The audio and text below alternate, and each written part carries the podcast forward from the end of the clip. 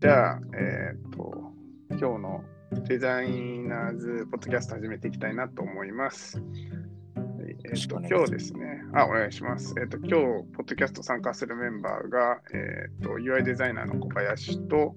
えー、大出くん、ちょっと自己紹介。はい。はい。4月から ACO に UI デザイナーとして入社しました、大出です。よろしくお願いします。えーっと、前職はリノベーションの会社なんですけど、えーその前はバックパック背負って世界中安い国をフラフラして、で、カナダでデザイン、ウェブとデザインを勉強して、フリーランスとか、えーで働いていた、働いてました。はい。なんか、海外経験が長いみたいですよね。そうですね。オーストラリアとかもいろんな人に会ってきたのかな、きっと。ざっくりだけど。お世話になりました。はい。はい。ということでね、あのまあ、カナダでデザイン勉強してた ということと、まあ、今、ACO もね、M、モンスターラボとこうん。ういろんな交流があって、まあ、いろんな拠点のデザイナー、えーとまあ、欧州と、まあ、アメリカだと特にニューヨークのオフィスかな、のデザイナーとこうやり取りが今後も発生してきたりする中でね、ちょっと、まあ、世界のね、こうデザイン状況みたいなのもどんどんどんどんこう積極的に取り入れていかないといけないなということで。うん。だこの前、ノンドとも話してたけど、やっぱり文化が違う人たちと話すと、やっぱ創造性高まるよねみたいな話をしてて、うん。やっぱモンスターラボとのそういうグローバルの取り組みっていうのはすごい面白いなと、個人的にも思ってます。うんうんうん、そうですね。うん。プロジェクトとかでね、今後さらに入れるといいなと思いつつ、うん。まあちょっとそのために僕らもね、ちょっと勉強しておかないといけないということで、そうですね。はい。今回は、えーっと、まあ、AIGA っていうアメリカのニューヨークで、えー生まれた、えーまあ、施設というか、学校なのかな、うん。えーまあ、団体があって、えー1万8000人ぐらいのメンバーが今所属している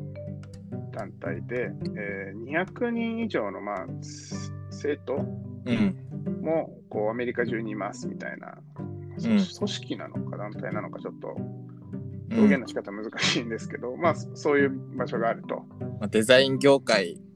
頑張ろうぜみたいな感じですよね。うんうんうん。そうですね。結構ね、昔から1914年だから100年前ぐらいからあって、うん。まあ、当初はね、その時代のメディアなんで、グラフィックデザインとか、タイポグラフィーとか、まあそういう部分、うんまあ、コミュニケーションデザインと言われてた部分の、まあ、デザイナーがほとんどだったんだけれども、まあ、最近はインタラクションデザインとかユーザーエクスペリエンス、まあ、UX とかをやるデザイナーも、えー参加しているということみたいですね。うん。うん。うん、結構やっぱりこう見ていくと時代によってこう社会と密接に結びついてくるデザインのこう意味みたいなのを拾いつつ講義にしてってるイメージがあるよね。そうですね。うん、そう AIGA ってまあちょっと説明遅れましたけどアメリカアメリカ・インスティテュート・オブ・グラフィック・アーツの略です。グラフィックアーツっていうのが多分そのグラフィックとか最初そういうとこから出てきたんだろうなっていううん。感じかな。はい。で、今日は AIGA そのものではなくて、えっ、と、AIGA がまあ2021年に出した、まあ、デザイン POB っていう資料についてね、ちょっと話していこうかなと思います。はい。はい。まあ、タイトルが An In-Depth Look at the Design Industry Now なので、まあ、アメリカ中心だけど、まあ、デザインなんかこう市場の今みたいな、うん。ちょっと掘り起こしてみようみたいなタイトルですごくあの、結構筋肉隆々っぽい代代 代表の方がね、2ページ目に登場して、そうですね。上目上にね、なんかマーベルのキャラクターにいそうな 方がいますよね。優しそう。優しそうだね。うん。なんかこの毎年 AIGA がカンファレンスを行っているらしくて、でこの調査も1年かけてあの調査を続けていってそのカンファレンスでまとめたものを発表しますっていうのが書いてありましたね。なるほどね。なんかその YouTube に AIGA がチャンネル持ってて、えー、そうそう、ちょっと調べてみたら、確かにあの毎年のカンファレンスをこう切り取ってあの、スピーカーのプレゼンテーションとかを上げてくれてて、うん、なんかいくつか見たら、ああ、この人も出てんだとか、結構重鎮が、うん、多い、多い感じで、まあ、僕個人的に好きなデザイナーの人で、あのウルフ・オリンズっていう会社のうん、フォレスト・ヤングっていうクリエイティブディレクターとかも出えてたり、うん、結構学びが多そうだったので、後で見てみようかなと。まあ、ちょっと2年前とかの動画だったから、ー、見てみたい。うん、まあね、そういうのも社内でこう見てきた、見た人で話し合うとかも面白そうだよね。うん、AIGA、ね、あんまり聞いたことなかったけど。まあ、ブログブログっていうか、まあオウンドメディアもあって結構社会的なこととデザインを絡めたりしててうんうん視野も広広そうだなっていうのをすごい感じる。うん。そうだよね。なんか、この資料自体も、確かデザインって言ってるだけじゃなくても、ビジネスっていう言葉と両セットでデザインをもう伝えてたんだよな、確か。うん、だから、多分まあ、察するにこう、もうビジネスっていうか、ま事業の中心にこうデザインがね、どう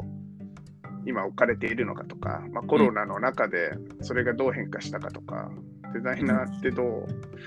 今立ち振る舞うべきなのかみたいなのが書かれてるんじゃないかなと思い、ページを開くと、まあ、ざっくりそういうことが書かれてたっていう感じだよね。そうですね。何個ですかね ?1、2、3、4、5、6、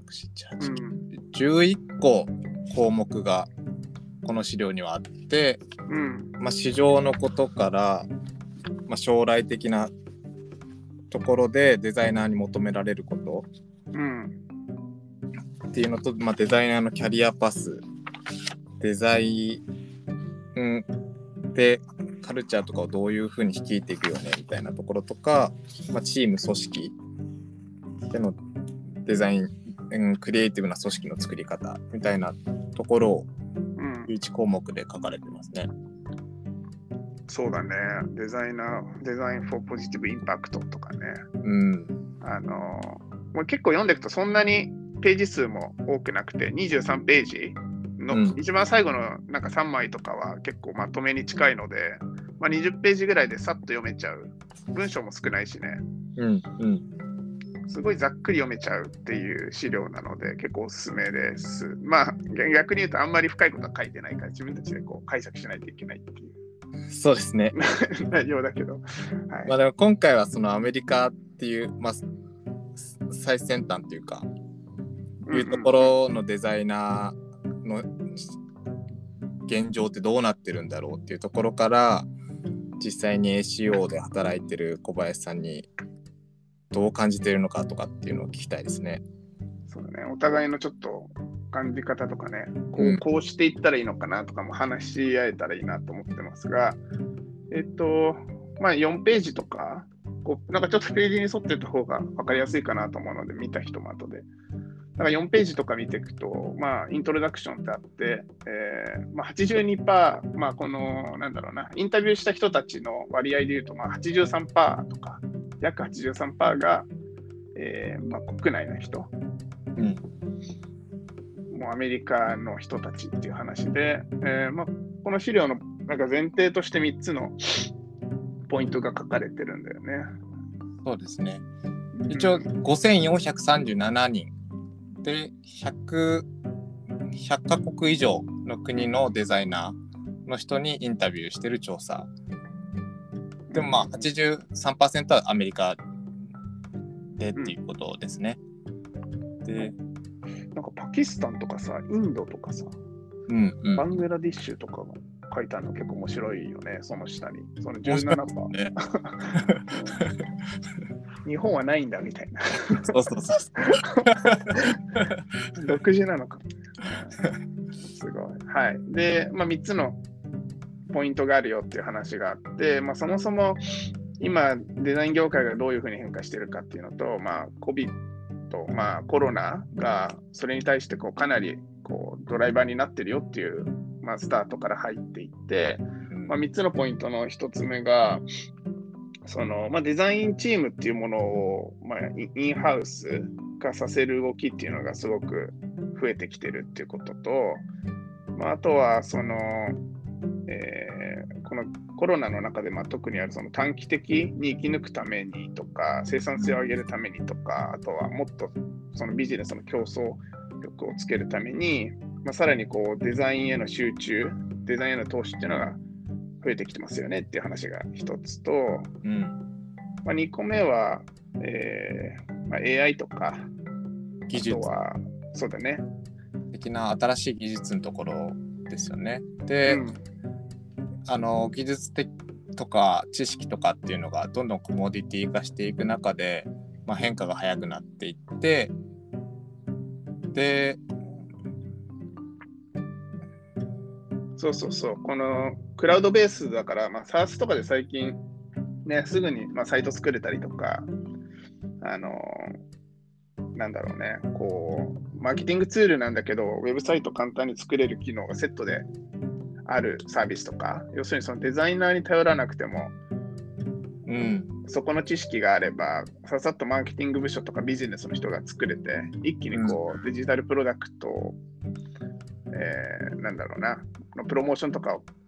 あの早められるようなものとかも、まあ、どんどんどんどんクラウドベースで出てきてるから、まあ、そこがね、こうそこをどう取り込むかみたいなのもポイントだよね、デザイナーは、みたいな話も。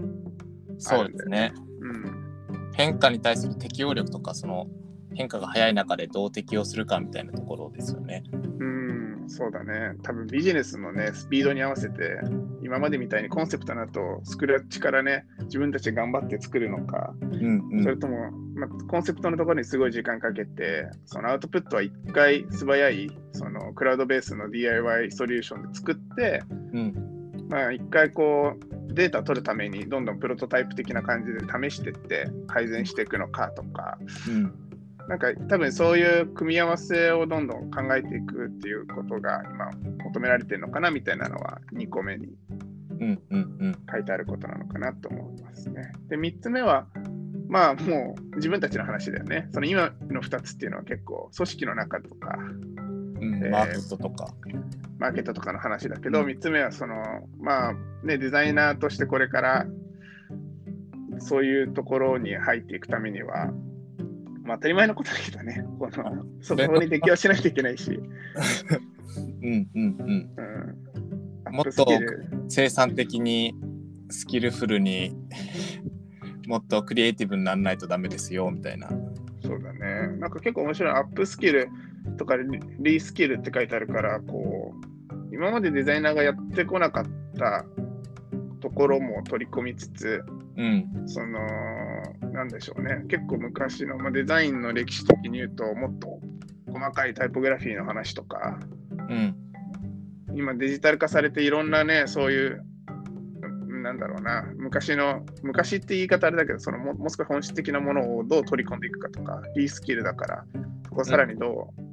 うまた学び直していくかとか、なんかそういう部分もああそうですね必要なんだろうなっていう話がありますね。はい。うん、なんかい一つ目の項目のマーケットリセットっていうところの調査とも結びつくかなと思っていて、まあコロナの変化で、えー結構多くの人っていうのが収入に対してネガティブなインパクトを持っています。うん10人に4人が、えー収入が減りましたと。で、その中の 5, 5分の1の人はもうデザイナーっていう職種からそうだね悲しいよね。そう。あの降りないといけないっていう状態になってて。でもその少なからずもう忙しくなった人っていうのもいます。逆に忙しくなって仕事が増えたっていう人もいますっていうその対極的な状態にいる人っていうのが増えてきてます。っていうことですよね。そうだね。で、この最後に書いてある10人中、まあ、大体6人の割合の人たちが、えーまあ、何かしらの組織なのか、フリーランスなのかな、まあ、何かしらのプロジェクトに携わっているこのデザイナーが、まあ、デザインはね、もっとこう、こういう危機、うん。コロナだけじゃなくて、多分今後もね、何かあるんだと思うんだけど、まあ、そういう危機の中で、こう、自分たちがよりその危機から脱出して素早く回復してこうまた新しい市場だったりサービスだったり作るの、まあ、そそういうのに対してデザインがかなり有効だってことを信じてるというか。うんでもこう考えてみるとなんかデザイナーの中で格差が生まれてるみたいでちょっと嫌ですね。そうだね。なんか格差なのか、うん難しいね。こういろんな職種の人が入ってるし、いろんなバックグラウンドの人が入ってるからね。そのデジタル、もうエンジニア出身でプロダクトデザイナーになった人とか、あグラフィックをやり続けてる人とか、多分いろいろあるんだろうけどね。確かに。で、なんか3から読み取れるのって、なんかこのスキルをバーって伸ばした方がいいようじゃなくて、割とうん。なんかいろんな変化に柔軟に対応できる。広く浅くみたいのの方が求められてるよって読み取れる気がするんですけど、どうですかね。どうなんだちょっとその話が多分、えーフューチャーフォーワードの次のこのライフロングラーニングとかと関係してくるのかな。ああ。なるほど。このライフロングラーニングだと、うん。えっ、と、将来求められることうん、と、今求められてることっていうのがランク付けされてるんですよね。うんうんで、えー将来的に求められてることっていうのが1位コミュニケーションスキル2位あ adaptability 適応力ですかね。あの、うん。 tech とか social change に対して社会的チェンジに対して。で3が complex problem solving。あウィックドプログラムに対プロブレムに対してどう挑戦するかみたいなところですよね。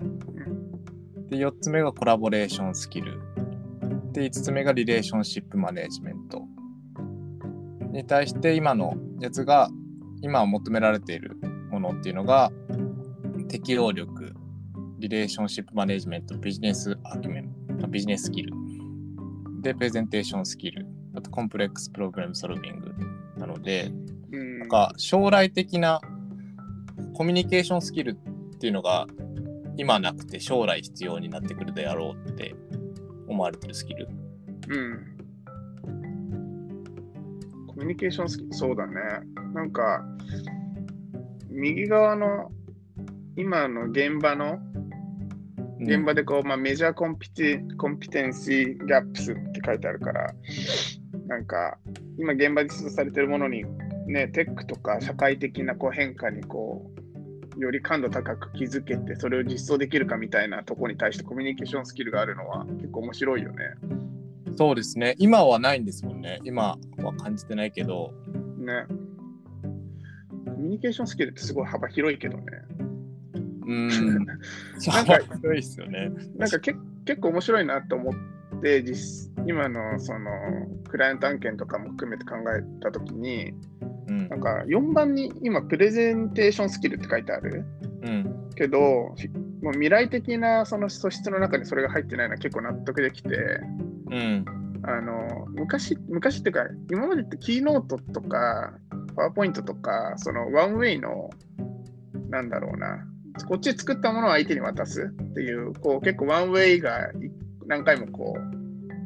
繰り返されるようなプレゼンテーション方法が主流だったと思うんだけど、うん。なんか最近って、そのミロとか、うん。あと Figma とか、うん。あとは、まあ、Google スライド使ってる人はちょっとわかんないけど、なんかこう、同時、じ同じ時間で、うん同じ、なんかそのプロジェクトに参加してるメンバーが同じものを見れたりとか、編集できるっていう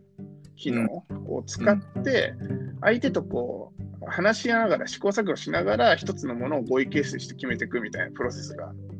かなり重要になってきてて、なんかそれって今までみたいになんかプレゼンテーションで、はい、これどうですかって言って、うん、これかなって選ばさせるものではもうないから、うん。そういう意味で多分未来的なこの能力でいうところの4番にコラボレーションスキルっていうのが出てきてて、うん。なんかプレゼンテーションスキルが消えてるのはすごく納得感が高いかなって思う。ななんかよりファシリテーションとしての役割っていうのが強くなってくるよねっていう、なってきてるよね。うん、すごいそんな気がしますね。リレーションシップマネジメントってどういうことですか？うん、顧客関係じゃない？うん顧客のとどう関係値を結び続けられるかみたいなとか、うんまあ、顧客に、俺らだったら顧客だけど、まあ、多分いろんなステークホルダーとか、いろんな関係性の中でそれをどうこうマネジメントしていけるかっていうことなのかなって思うけどね。わ、うんこれ画像見ないと分かりづらいだろうな。そうだろうね。これ、スクリーンショットし撮って、ポッドキャストに貼るとかってできないんですかね？ああ、できるんじゃ。まあ、そうだね。あの、言われるだけ貼っとくのがいいかもね。これあ、確かに。まあ、ちょっと想像していただいてって感じ。まあでもそう、そういうのがすごく感じられる話。で、なんかこれを見て、いい感じにスライドしていくと、あの、この資料の中にもう一個デザインリードっていううんうんうん。項目もあるんだよね。そうですね。デザインリードってどういう意味ですか？いや、ちょっとこれもなんかすごいざっくり、ざっくりすぎて彼らの言うデザインリードが何かわかんないけど、まあ、受け取るに多分大きくね、people, cultures and organizations って書いてあるから、うん。まあ、もう本当に人とか、もちろんそこにいる人もそうだし、あとは組織自体を多分デザインがこうドライバーとなって、こう、まあ、ある一つのその成功っていうものにこう導く必要もあるし、まあ、カルチャーって書いてあるから、まあね、あアメリカとか特に顕著だけど、 Black Lives Matter とか、あとは、まあ、 women、women's right とか、うなんかそういう社会的なものとか、そういう文化みたいなところをデザインがどうこうリードしていけるかみたいな話。うん。あのまあ、カルチャーで言うと、うーん、ちょっと日本のケースで言うと、ちょっとあんまりそこまで顕著なのが分かんないけれども、うんまあなんかそういう意味で、組織とか人だけじゃなくて、そういう部分も今後リデザインがリードしてくるんだぞみたいな 話があって、で、さっきのその将来求められる素質素質の中に、まあ、多分コラボレーションとか、えー、とコミュニケーションとか、うん。なんかそういう部分が必要だよって言われてるのは、多分ここういう話、デザインリードっていう、こうデザインがその、なんだろうな、いろんなものをこうリードしていく中で必要になってくるよっていう話とすごくつながっていて、うんそのいろんなステークホルダーがこう出てきて、多分彼らの文脈とか、うんそのどういう状況に置かれてるかっていう、まあ、文脈の話だけど、まあ、そういうのを理解した上でコミュニケーションを取っていって、どう、ね、コラボレーションしていって、いろんな人を巻き込めるかみたいなところが、多分すごく重要になってくるんだなだろうなと思ってて、うんうんうん。な本当に物を作るだけなんかメイクルックスプリティにするだけじゃなくてもうそ創造性っていうところをとって、まあ、創造性とかプロダクティビティとかいろんなそのデザインの他の、えー役割とかうん。に目を向けてもっとデザインの可能性あるよねっていうことですよね。そうだね。背そ中を押しての中でも背中を押してくれるね。そう背中を押してくれますよね。その中でも、えーっと、デザインの捉え方として、えーストラテジック・エグゼキューション、戦略的実行とか、うんタレントブランド、トータルインパクトっていうのをデザインの中で重視してるうん人が多いよとかっていうことなんですよねきっと。なんかね、ここに書ききれてないけど、他にもこういう資料あるよって紹介されてるね。この謎の6.9というポイントを見せられて。でどういうふうに算出されたか全然わかんないけど、うん、でもなんか、キーワード的には結構納得いく話だよね。そうそうそうそうそう、うんなんかこれを重視してる人たちがあの仕事自分の仕事に対して満足度が高かったり、うんえーカスタマーに対してのロイヤリティが高かったり会社のファイナンスに対して満足度が高かったりっていうのを感じてるよっていうのから算出したスコアなんでしょうねでも。なるほど。そういうことね。だからデザインがこういう、まあ、戦略的に入っている、戦略的な部分に入っていれば、そのマネタイズ的な部分とか、会社がこうスケールアップしていく部分にも、なんかいい感じじゃなくていい感触を覚えてる人が多いとかって、そういうことを、ねそうなんですねデザインの捉え方デザイナーだもんね、でもそう言ってるのね。うんまあいいように、いいように言えるよね。そうなんですよね。自分たちが一番でね、一旦置いとかないといけないからね。本当にこの資料はデザイナーをインパワーするためのものですから。うん、あでもそうだと思う。例えばその会社選ぶときとかも、うん。そういうふうにちゃんと自分たちが働く環境を作れてくれてるかとか、うんうん。そのデザイナー雇うだけじゃなくて、そのデザインがどう経営的な部分とか戦略的な部分に入ってくるかとか、うん。なんかそそういう、で、それがどう数字にインパクトを与えたかとかを、ちゃんとこう、設計してる会社にね、まあ、入りたいなとは思うよね。うんうんうんううんん。だからなんか仕事選ぶときとかに、ね、すげえかお金いいからじゃあ入りましょうじゃなくて、そこってどうデザインに投資してるかを見たりとか、うんそういう部分まで考えて入っとくとなんかいい感じになるよみたいな話なのかな。そうなんか書いてありましたねそれもなんかデザイナーこの調査した半分のデザイナーは会社がなんか自分の価値観とそぐわなかったら仕事しないみたいな。あ それすごいなんかアメリカらしいけどね。なんか、うん、そっか。基本みんな仕事、しなんかあの、あれなんだね、組織に入ってるっていううんうんことなのかもね。なんか結構フリーランサー、フリーランスが多いイメージもあって、あそうですね。で僕この資料で初めて聞いたのはパーマランサー、パーマランス、パーマランスっていう、フリーランスとあのパーマネントの会社に人の間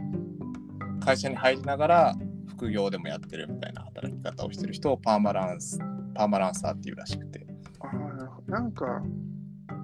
あれかもね、そのなんかど、なんか契約の仕方で、うんうん。その本業の時間を少し減らした金額とかいろんな契約で入っといてうんなんかその今までみたいになんか1日8時間とかじゃなくてもしかして1日5時間？うん。で時間確保して別のことやるみたいな。うんうんうん。なんかそういう兼業の仕方ってあるからそういう人が増えてるのかもねやっぱり。うんそうですよね。でやっぱりなるほど。考えさせられるななんか。働き方としてすごいいいですよね。なんかいきなりフリーランスになると結構最初不安だったりするじゃないですか。そうだね。確かに。うん、そうそう。まあそういう話がデザインリードの中にはあり、えーっと、まあそのね、デザイン、うん、さっきのちょっと話戻るんですけど価値観、会社の価値観とかにすごい共感する能力とかデザイナーの人確かに強いなっていうの僕も感覚的にあってうん、でそれはすごい社会的にも求められてるスキルって言ったらおかしいですけどなんかマインドセットというかなのかなと思っててそのブラック・ライブスマターとかもそうですしうん、あのー社会にいいことをすする会社っていうのがどんどん構図マーケティングじゃないですけどかあの社会的にいいことをする会社がすごい人気になってきているっていうあの現状があるじゃないですか。うん、なんかそういうブランディングをしていくのもデザイナーの、えー大きな役割の一つかなとは思っていて組織インハウスとしても外部としてもうん、うん、うん、うん、確かにね。そう社会の流れとか社会的にいいのかなとかなんかそういうふうなことを考える能力っていうのは今後デザイナーに求められてくるのかなっていうのはすごい感じましたね。確かに、そうだよね。なんかその社会とね、プロダクトをつなぐとか、うん組織をつなぐとか、ね、いろいろ、なんかそれ結構バンクーバーとかさ、オーストラリアとかさ、うん。おいでくんは海外に行ってたわけじゃない？うん。なんかそういう感覚みたいなのがさ、そっちの国に行って、例えばバンクーバーでデザイン学んだと思うんだけど、やっぱ強くなった。それ今までの日本にいた時の、なんかこう、なんでしょうね。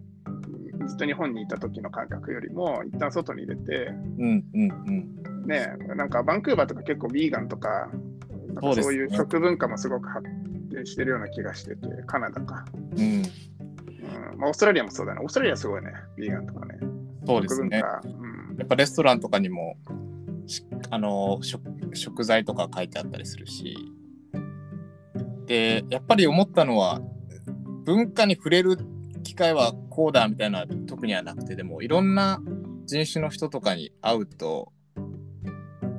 すなんか全然当たり前が違うというかうん。なんかそういう風な生き方をしてる人を見てなんか自分の価値観みたいなのは、えーなんかどんどん揺らぐというか。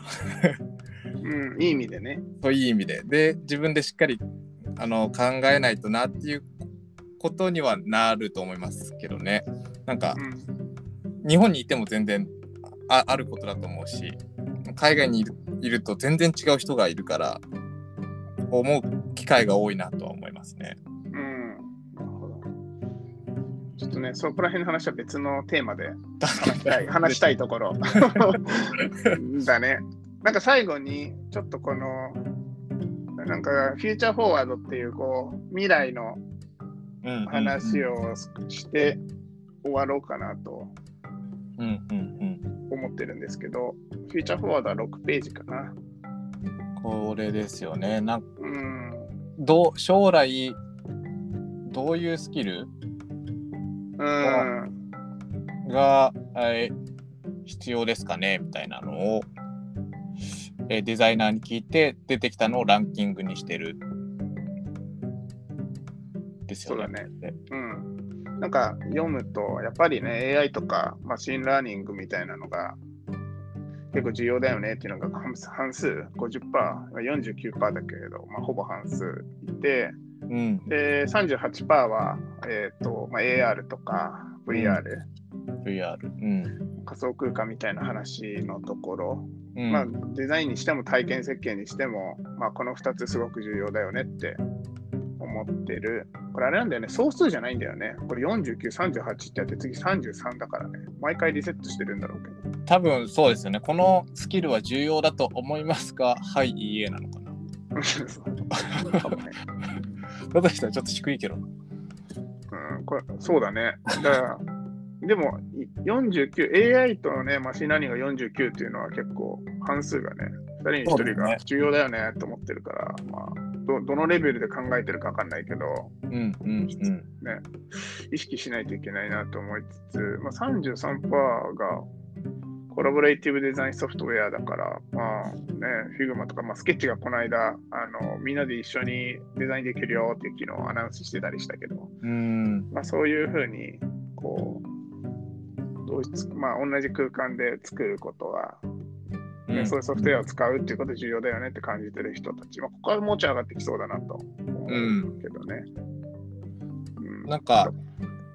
ああ、そうですよね。あと、データドリブンとかうん、はあるし、あと、オンラインビヘイビアトラッキングモデリング。これもマーケティング的なところですよね。うん、うん、うん。そうだね。なんか、大きくデザインとビジネスと、えーテクノロジーとみたいな三角形あるじゃないですか。はい。で、これで言うと結構そのテクノロジーっていうのが上に来てますよね。そうだね。デザインと。でもそのビジネスっていうのも多分密接に関わってるからもっと増えてきそうだなっていう感覚ですかね。うん、なんか結構やっぱこのデータドリブンってすごく重要だなって思うよね。ああ、例えばどういう時に？うん、なんかその、多分もう作って終わりじゃないっていうところがまずうんあるのと、今までみたいにこう意思決って、まあ、これはこうした方がいいよねとか、優先順位つけていくときも、なんか現状どういうデータがあって、うん。なんかそのデータを客観的に見たときに、まあ、まずはこの機能から実装していこうとか、うんうんうんその体験設計って割とこうね、そのあるペルソナを作ってこうどんどんどんどんその人がどういうふうにいくかっていう割と過程に近いものなんだけど、うん。なんかそこを過程としてこう前提としたデータをどこに入れていくかとか、うん。作った後にどうデータを回収して、そのジャーニーを新たにこう改良していくかとか、うん。多分そういうとこまで考えてるんじゃないかな。なん。かもう、うん、プロね、事業会社のデザイナーとかって、もうで数値との戦いみたいなところもあるから、うんうんうん、属性データを分析してこう、どうね、そのプロダクト、どういう人が来てて、どういうさあの機能が今一番使われててとか、どこがすごく使われてなくてとか、もうね、じデータ 集めてなんぼみたいな。うんうんところが多分あるんじゃないかな。そうですよね。えなんかデータっていうとなんか定量的なやつを思い浮かべがちですけどうん。多分ここには定性的なデータも含まれてて、ああ、確かにね。うん、その調査分析っていうところも大切だよねっていうとこなんでしょうねきっと。うん。確かに。なんか UX リサーチとかね、うんうんあの、メルカリさんとか、よく UX リサーチの人たち専任でいたりとか、すごいなって思ったり、うん。事業会社も最近 UX リサーチっていう、ね、ああの事業会社じゃないか、僕らみたいなエージェンシーも UX リサーチっていうところが日本で徐々に出てきてるけど、海外はね、割ともうなメジャーというか、うん。なんかポッドキャストをこの間、見るの忘れちゃったな、何で聞いたか忘れちゃったけど、うん。あの人類学者の人たちがやっぱり、えー、とそのままがあの教授になるか、うん。やっぱり大きいそのテクノロジーの企業に入って、リサーチの R&D を率いるか、うん。あとは、まあ、デンマークとかってかなり顕著だけど、そのクリエイティブエージェンシー、うん。デザインコンサルタンシーって言って、もうマーケットリサーチだけじゃなくて、実際のその、なんだろうな、インサイトリサーチみたいな部分で、フィールドワークを中心に、ね、データ集めて、こう、産業観察するみたいなのがかなりメジャーになってきたから、うんうん確かにね、そういう定性と定量両方のデータが、うん。デザインの意思決定なのかなんかね、新しい多分コンセプト作るときとか、いろんなところに絡み合ってくるうん。そうですよよねみたいなことなんだろうね。うん。確かに。面白いな。面白いね。うん。ちょっと40分。うん。AI とかのやつも今度別でなんか聞きたいですけどね。ML の人とか。そうだね、モンスターラボにね、AI のスペシャリスト何名かいらっしゃるしね、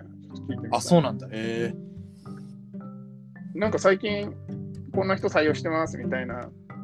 なんか Slack に新しく採用された人がこうどんどん紹介してくるじゃない。はいはいはいあたまにね、AI